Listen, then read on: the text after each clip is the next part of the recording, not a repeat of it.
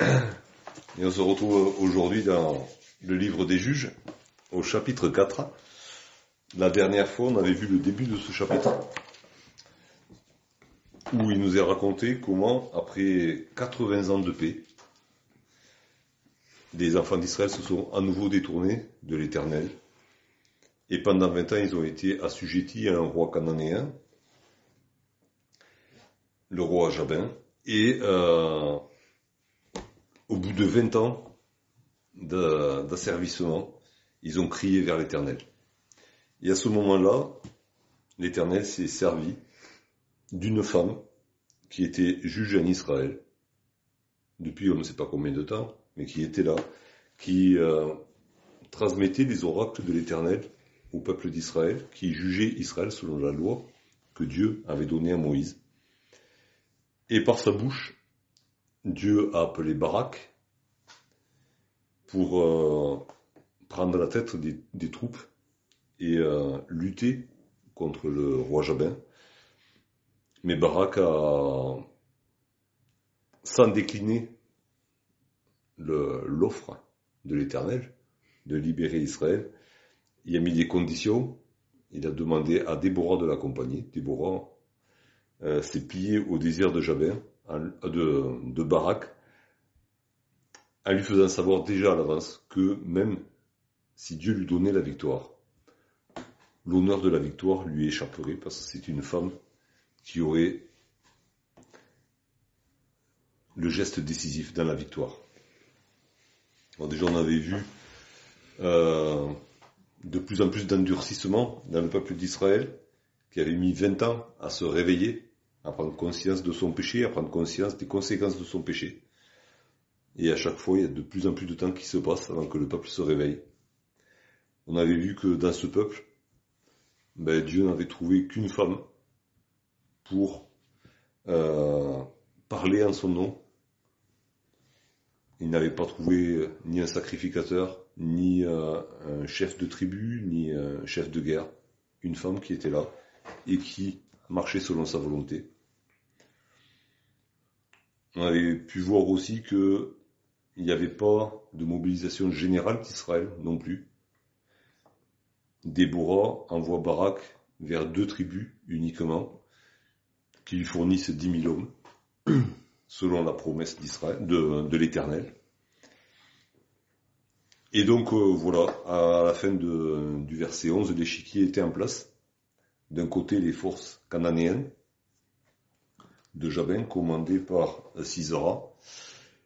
De l'autre côté, un reste, comme il sera dit au chapitre 5, un reste d'Israël, mené par Barak, qui se cache dans l'ombre de Déborah.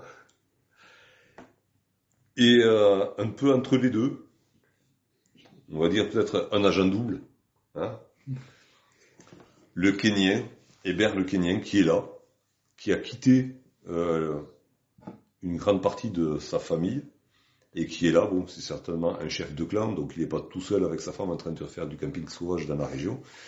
Il est établi là depuis un certain temps, on va le voir, avec tous les gens qui sont avec lui, les troupeaux, et donc ils sont établis dans cette région-là.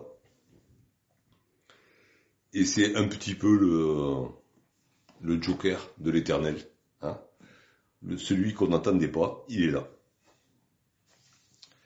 Et donc on peut reprendre la lecture à partir du verset 12. Juge 4, à partir du verset 12. On informa Sisera que Barak, fils d'Aminoam, s'était dirigé sur le mont Tabor. Et depuis Arochesh Goïm, Sisera rassembla vers le torrent de Kizon tous ses chars, 900 chars de fer, et tout le peuple qui était avec lui. Alors Déborah dit à Barak, lève-toi, car voici le jour où l'Éternel livre Sisera entre tes mains. L'Éternel ne marche-t-il pas devant toi? Et Barak descendit du mont Tabor, ayant dix mille hommes à sa suite. L'Éternel mit en déroute devant Barak par le tranchant de l'épée. Sisera, tous ses chars et tout le camp. Sisera descendit de son char et s'enfuit à pied. Barak poursuivit les chars et l'armée jusqu'à Arochesh Goïm. et toute l'armée de Sisera tomba sous le tranchant de l'épée, sans qu'il en reste un seul homme. Sisera se réfugia à pied dans la tente de Jaël, femme de Héber le Kénien, car il y avait paix entre Jabin, roi de Hatzor, et la maison de Héber le Kénien. Jaël sortit au devant de Sisera et lui dit Entre, mon seigneur, entre chez moi, ne crains point. Il entra chez elle dans la tente, et elle le cacha sous une couverture. Il lui dit Donne-moi, je te prie, un peu d'eau à boire, car j'ai soif. Elle ouvrit l'outre du lait, lui donna à boire et le couvrit. Il lui dit encore Tiens-toi à l'entrée de la tente, et si l'on vient t'interroger en disant Y a-t-il ici quelqu'un tu répondras non. Jaël, femme de Héber, saisit un pieu de la tente, prit en main le marteau, s'approcha de lui doucement et lui enfonça dans la le pieu qui pénétra en terre. Il était profondément endormi et accablé de fatigue, et il mourut. Alors Barak, comme Barak poursuivait Sisera, Jaël sortit à sa rencontre et lui dit Viens, et je te montrerai l'homme que tu cherches. Il entra chez elle, et voici Sisera était étendu mort, le pieu dans la tempe. En ce jour, Dieu humilia Jabin, roi de Canaan, devant les enfants d'Israël, et la main des enfants d'Israël s'appesantit de plus en plus sur Jabin, roi de Canaan, jusqu'à ce qu'ils aient exterminé Jabin, roi de Canaan. Alors voilà, selon l'ordre de Dieu, Barak, accompagné de Déborah, est allé sur le mont Tabor. Et on en informe Sisera, le chef de l'armée ennemie, Tabor, euh, Barak s'est installé sur le mont Tabor.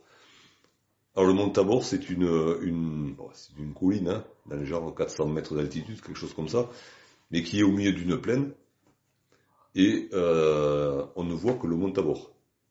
Et le mont Tabor, c'est un petit peu pelé.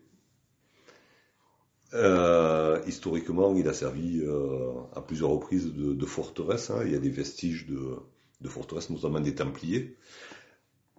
Et donc, c'est là que Dieu a demandé à Barak d'aller camper. il ne pouvait pas passer inaperçu. C'était le plan de Dieu. Euh, dans d'autres occasions, on verra avec Gédéon, euh, Dieu organise des embuscades, par exemple, prendre l'ennemi par surprise. Là, euh, il demande à Barak d'aller se positionner sur un lieu découvert, à la vue de tous, mais à des kilomètres à la ronde. Je veux dire, c'est pas, pas qu'il fallait arriver au Mont Tabor pour voir qu'ils étaient là. Ça se voyait de très loin. Surtout 10 000 qui campent, qui font du feu, machin, ça doit se voir de loin. Et mais ça fait partie du plan de Dieu. Et Barak, malgré son degré de foi un peu bancal, a obéi à l'ordre de Dieu. Il est allé sur cette euh, colline pelée avec ses hommes. Et on se souvient de ce que Dieu avait promis à Barak, j'attirerai à toi Sisera et toute sa troupe. Et là, je les livrerai entre tes mains. Et quoi de mieux hein, dans, la stratégie de Dieu que de pour faire venir Sisera que de montrer où était euh, Barak. Il dit où je suis là, viens me chercher. Et, euh, et, donc il a mis bien en vue. Hein. C'était un petit peu le, le leurre de Dieu. Hein. Il a leurré l'ennemi. Et euh, au verset 13, ben, euh, Sisera, il tombe dans le panneau, il y va avec tous ses chars et toute la troupe. Hein. On ne sait pas combien s'est levé ses troupes, mais en tout cas c'est la mobilisation générale, et il amène toutes ses troupes au pied du mont Taour. Et là encore une fois, euh, ben, peut-être que si Dieu ne s'était pas mêlé, ben, n'aurait pas eu cette réaction hein, d'amener toutes ses troupes à cet endroit-là, euh, surtout que euh, si on voit la configuration du terrain, euh, en plus il y a un ruisseau qui fait un petit peu un torrent qui fait un peu le tour du pied du mont Tabor. Et puis le mont Tabor après ça grimpe vite. Donc les, les chars dans ces conditions, à quoi ils servent? Ben, Pas grand chose. Mais Sisera a fait sa démonstration de force. Hein. C'est un petit peu son, nom, hein, déploiement de force. Et il se pointe là, au pied du mont Tabor, avec toute sa troupe, prêt à écraser euh, Barak. Et une fois que Sisera est là avec toute sa troupe, Déborah reçoit la parole du Seigneur et la transmet à Barak. Et lui dit, lève-toi, c'est le moment d'y aller. C'est aujourd'hui que Dieu livre entre tes mains Sisera et toute sa troupe. Et euh, alors que c'était un lieu qui se prêtait plus à, on dire, à une guerre de statique. Hein. Euh, Barak aurait pu rester perché sur sa colline un bon moment avant que les autres viennent le déloger. Il aurait pu les houspiller depuis là-haut, tout ça. Non, Dieu a une autre tactique. Il dit bien, tu descends, tu fonces dessus. Et euh, ça, bon, c'est un peu de stratégie, hein, mais bon. Euh, mais c'est intéressant parce que euh, du coup, les chars sont bloqués en bas. Et au lieu que ce soit une charge de cavalerie qui attaque Barak, c'est Barak qui charge la cavalerie. C'est quand même pas mal dans le, dans le genre. Mais le, ce que, ce qui est important, c'est la parole que Déborah transmet à Barak. Et c'est une parole qui, euh, en fait, c'est une citation, en gros, des promesses de l'Éternel à Israël. L'Éternel ne marche-t-il pas devant toi? Hein, En fait, c'est une question rhétorique. Hein. En fait, Déborah lui dit, l'Éternel marche devant toi, et il marche devant toi, comme il l'a promis. Et cette promesse, on la trouve au moins cinq fois dans le livre de Deutéronome, et trois fois dans le même chapitre. Au chapitre 31 du livre du Deutéronome, au verset 3, au verset 6 et au verset 8, il y a cette promesse. Au verset 3, l'Éternel, ton Dieu, marchera lui-même devant toi. Il détruira ces nations devant toi, et tu t'en rendras maître. Au verset 6, fortifiez-vous et ayez du courage. Ne craignez point et ne soyez point effrayés devant eux, car l'Éternel ton Dieu marchera lui-même avec toi, et il ne te délaissera point, il ne t'abandonnera point. Voilà, il marche avec toi, mais bon, il a déjà pris les devants, quoi. Hein. Et au verset 8, l'Éternel marchera lui-même devant toi. Il sera lui-même avec toi. Dans ce verset-là, il y a les deux. Hein. Il est avec toi, il est devant toi. Il ne te délaissera point, il ne t'abandonnera point. Ne crains point et ne t'effraie point. Donc, euh, Déborah rappelle cette promesse de l'Éternel. Hein. L'Éternel a promis de marcher devant son peuple dans les affrontements avec les, autres nations. Et l'Éternel rappelle cette promesse à Barak. Je marche devant toi.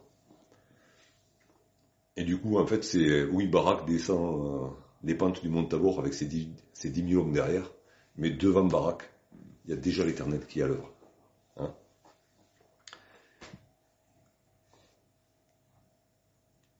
Et euh, au verset 15, c'est intéressant aussi parce que l'Éternel marche devant, hein, mais l'Éternel met en déroute devant Barak par le tranchant de l'épée Sisera.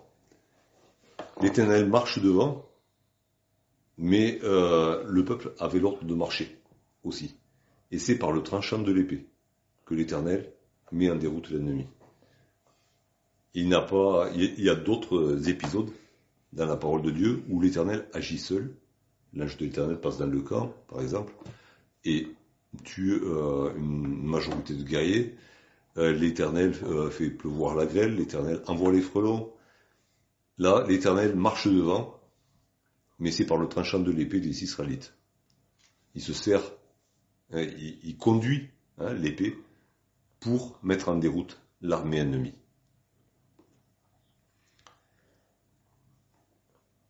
Et ça a dû être une sacrée panique.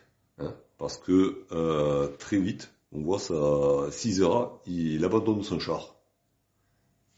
Euh, la manœuvre devient impossible.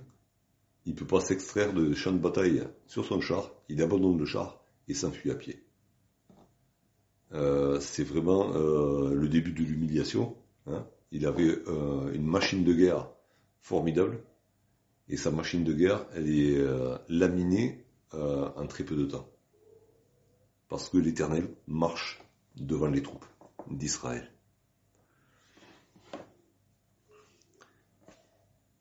Et en fait, c'est juste l'accomplissement de la promesse que Dieu a faite à Barak.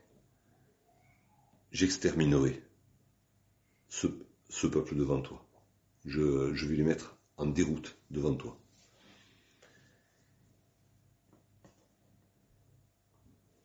Et du coup, suit Sisera, hein, puisque c'est le, personnage important à ce moment-là.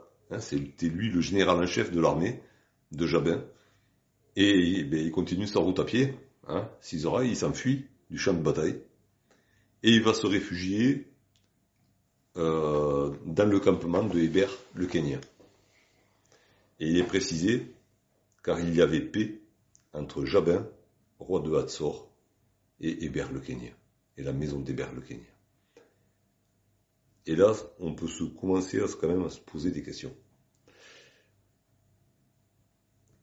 Le peuple d'Israël était lié aux Kenyans, les Kenyans étaient liés au peuple d'Israël depuis des, on va dire des siècles déjà.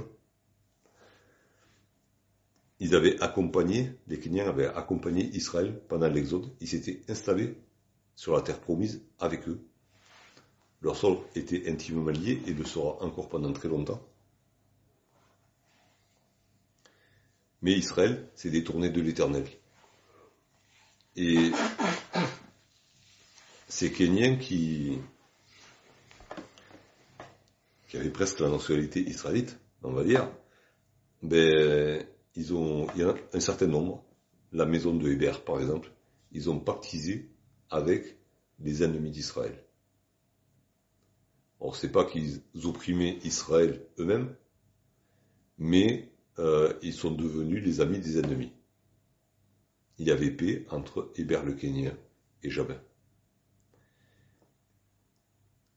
Ça nous montre peut-être à quel point euh, le témoignage d'Israël avait déteint sur ce peuple-là aussi qui s'était joint à eux.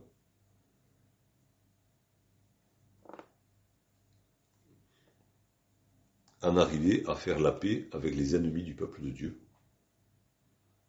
euh, Est-ce que ça, peut poser aussi des questions? Est-ce qu'une partie de ceux qui disent Seigneur, Seigneur, en s'adressant à Jésus, ne pactisent pas aussi avec les ennemis de Dieu? Euh, C'est une question qu'on peut se poser quand, euh, quand on voit comment réagissent des fois certains mouvements dits évangéliques, par exemple et qui petit à petit s'éloigne hein, de la parole. Faire attention à nous, hein, attention à nous de ne pas être de ceux qui pactisent avec l'ennemi, hein, qui sont en bon terme avec l'ennemi de nos frères et sœurs. Sachons choisir nos amis. Et, euh, et puis il y a aussi ce, côté où il y va tranquille.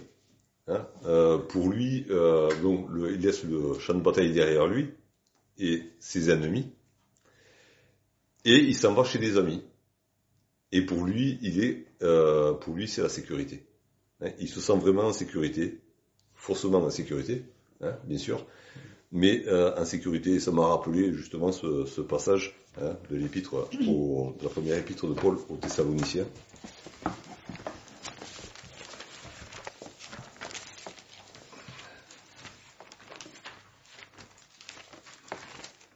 1 Thessaloniciens au chapitre 5.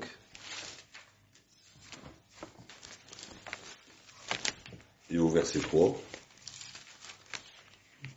Quand les hommes diront paix et sûreté, alors une ruine soudaine les surprendra, comme les douleurs de l'enfantement surprennent la femme enceinte, et ils n'échapperont pas. Sisera était là, et dans ses plans, dans les alliances qu'il avait pu traiter pour lui, était tranquille, paix et sûreté, chez Hébert le Kenya. Et ça a été la cata pour lui. Hein. Là où il se sentait le plus en sécurité, c'est là où il a été tué. Il aurait peut-être mieux fait de rester sur le champ de bataille ce jour.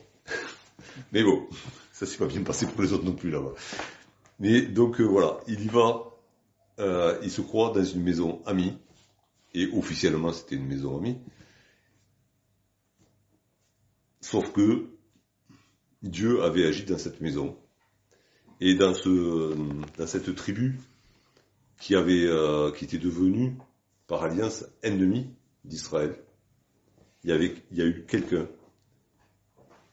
peut-être travaillé par sa conscience, peut-être, euh, on ne sait pas pourquoi Jaël s'est comporté de cette manière. Mais elle a, elle a tenu ferme face à l'ennemi d'Israël, elle a pris position et elle a agi en conséquence. Donc il ne faut pas non plus désespérer. Hein c'est pas parce que euh, y a des, euh, on voit certaines choses dans certains milieux et peut-être dans nos assemblées aussi, hein, euh, qui partent à la dérive, même au milieu d'un mouvement qui part à la dérive. Dieu se réserve toujours un reste. Dieu agit dans les cœurs.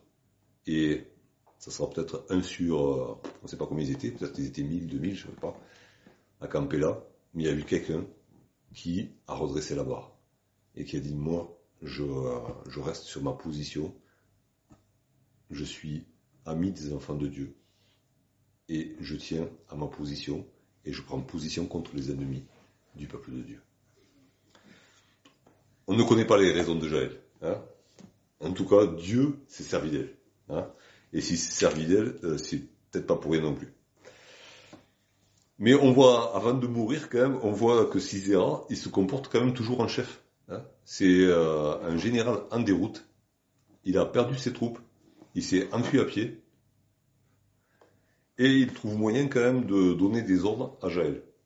Alors je ne sais pas si c'est ça qui a mis le feu aux poudres et que j'avais dit bon maintenant ça suffit, euh, on pourrait le supposer aussi, mais euh, mais euh, voilà, alors donne-moi à boire, euh, cache-moi, et puis mets-toi à la porte et dis que je suis pas là.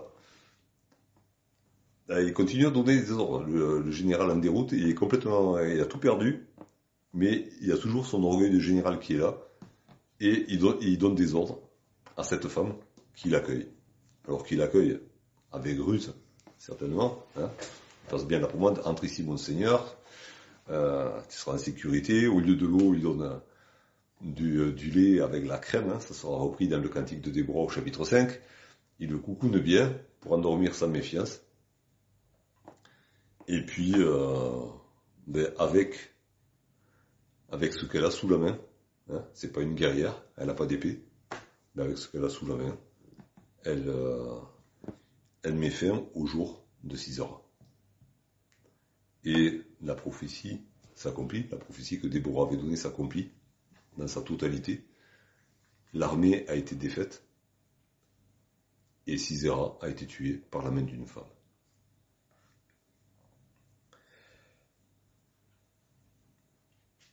Et la, victoire, elle est vraiment complète. Hein, c'est Dieu qui a dirigé les événements, c'est Dieu qui a dirigé Barak, qui s'est quand même laissé conduire, hein, malgré sa, sa foi un peu bancale. Et la victoire, elle est complète. L'armée est défaite. Et, euh, les enfants d'Israël qui se rassemblent un petit peu, hein, on, on, verra ça au chapitre 5, il n'y a pas uniquement que les 10 000 hommes dans la suite. Israël qui se ressaisit, combat, le, les rois, parce qu'il y a plusieurs rois, on le verra au chapitre 5, plusieurs rois cananéens qui s'étaient ligués contre eux. Ils les combattent et ils remportent la victoire. Ils éliminent ces rois de Canaan. Ils relèvent la tête et Dieu leur, Dieu leur accordera 40 ans de paix suite à, cette mobilisation, à cette première victoire. Alors, quelles conclusions on pourrait en tirer pour nous? Déjà, ce qu'on peut observer, c'est que, euh, on l'avait vu au début du chapitre, il y a un endurcissement. Plus on prend l'habitude de pécher, plus on prend l'habitude de s'éloigner de Dieu, et plus on le fait pendant longtemps. Et plus ça génère de division aussi dans le peuple de Dieu dans les euh, premières, euh, dans les premiers juges qu'on a vus, on avait vu qu'il y avait des mobilisations générales du peuple. Là, il y a 10 000 hommes pour commencer. Il y aura quelques tribus qui vont s'associer d'autres qui n'ont pas bougé, alors qu'elles sont à proximité, qu'elles sont concernées par la proximité du combat, hein. elles vont pas bouger. Et, c'est quelque chose qu'on va voir de manière croissante, c'est que Dieu va utiliser de moins en moins d'hommes pour exercer ses délivrances. Peut-être parce qu'il n'en trouve pas non plus. Hein. Mais Dieu va utiliser de moins en moins de moyens humains pour donner des délivrances à son peuple. Alors d'un côté, c'est un côté positif, c'est que de toute manière, Dieu n'a pas besoin des hommes. Hein, il le démontrera de manière flagrante avec Gédéon pour donner une victoire. La victoire dépend de lui seul. Mais c'est quand même dommage de voir à quel point le peuple est de plus en plus divisé. En s'éloignant de Dieu, on s'éloigne aussi les uns des autres. C'est quelque chose qu'on retrouve par exemple dans la première épître de Jean.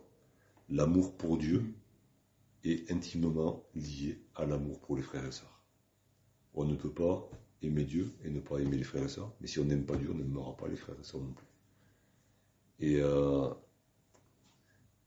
et c'est une des premières leçons qu'on peut tirer. Hein. Quand on s'éloigne de Dieu, plus on prend l'habitude de s'éloigner de Dieu, ben, d'autant plus facilement on s'éloigne des frères et sœurs. Et on arrive à induire ce, ce comportement aussi dans ceux qui nous sont proches. Et on voit que Hébert le Kenyan, il avait fait alliance avec les ennemis du peuple de Dieu. Il y a, il y a un côté positif aussi à voir, quand même. C'est que on a, cette, euh, on a ce brave Barak hein, qui est là, avec sa foi chancelante, hein, qui demande l'appui de la présence de Déborah pour aller au combat. Mais ce Barak, il va être cité dans l'Épître aux Hébreux, au chapitre 11. Pas Déborah. Déborah fait peut-être partie de, ces femmes euh, qui sont citées en Barak. Mais le nom de Barak figure dans Hébreux 11. Et pas celui de Déborah. Alors que Déborah quand même ici le premier rôle. Apparemment. Mais euh, la foi, peut-être bien que la foi de Barak, elle a grandi aussi, entre temps. Et ce qui est positif, c'est de voir comment euh, Déborah accompagne aussi Barak. Barak a doute de la parole de Dieu, hein, puisqu'il je vais y aller, mais si tu viens avec moi, quoi. Si tu viens pas, je n'irai pas. Et Déborah l'accompagne. Et c'est quand même beau de voir comment celui qui est fort dans la foi accompagne celui qui est faible. Et ensemble, il remporte la victoire au nom de l'Éternel.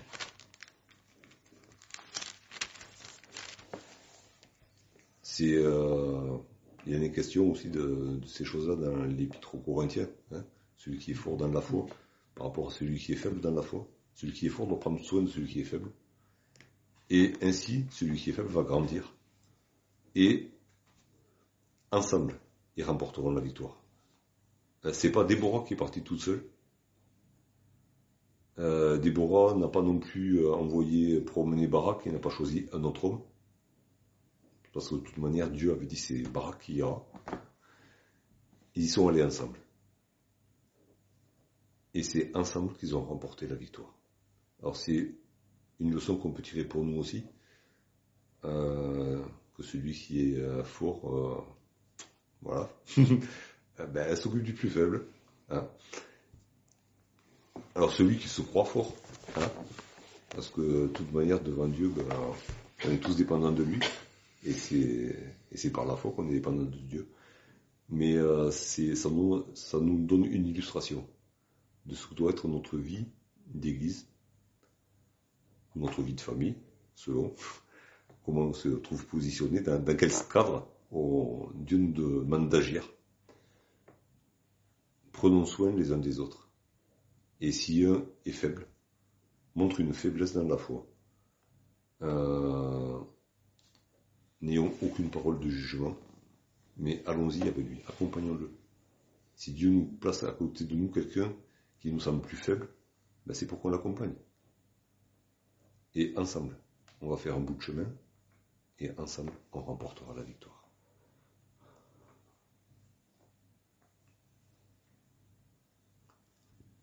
C'est un petit peu les leçons que j'ai tirées pour moi-même. Si vous en avez d'autres qu'on peut tirer pour nous.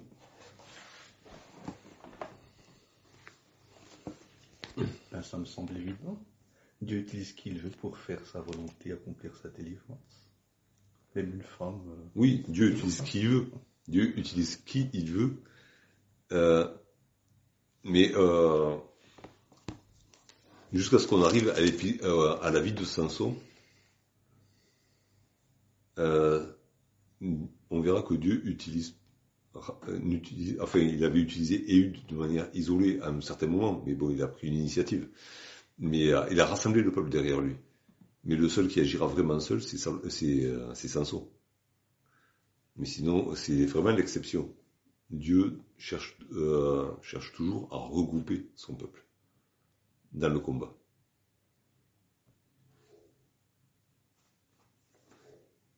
Des combattants isolés, il y en a très peu dans la parole de Dieu. Il y en a au moins deux ensemble. Seul qu'on retrouve isolé, c'est Élie, plus tard. Et euh, ben, il, va, quand il fait. et il va flancher. Quand il s'en plaint, euh, Ah, il Dieu est- remet un peu le pendule à l'heure quand même Oui. disant attention, t'es pas, seul non pas mais non physiquement il était seul. Physiquement. oui. Physiquement il était seul. Voilà. Quoi qu'il avait. Oui. Non, il avait, il avait renvoyé son serviteur justement. Oui, c'est lui qui l'a envoyé. Voilà. Fatale erreur, fatale erreur, certainement. Mais voilà. Mais en tout cas, oui. c'est non, c'est sûr, c'est sûr. c'est sûr.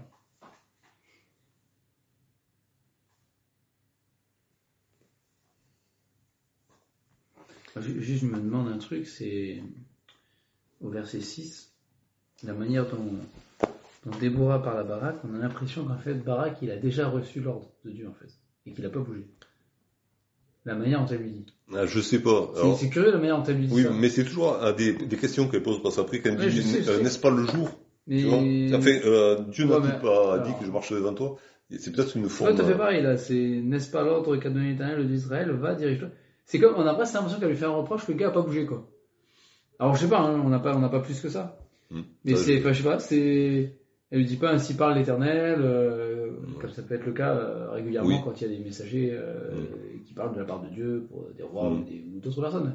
C'est, elle lui pose la question, on a, enfin, en lisant le truc, tu te dis, euh, le gars, en fait, il a, il a dû rece- on a l'impression que le gars a reçu déjà l'ordre et puis il a pas bougé, quoi. Peut-être. Et après, il dit, euh, là, si tu viens pas avec moi, euh, moi je bouge pas. hein. C'est. Je suis pas convaincu. Je sais pas. Il utilise à C'est peu près la même façon de formuler en faire Josué.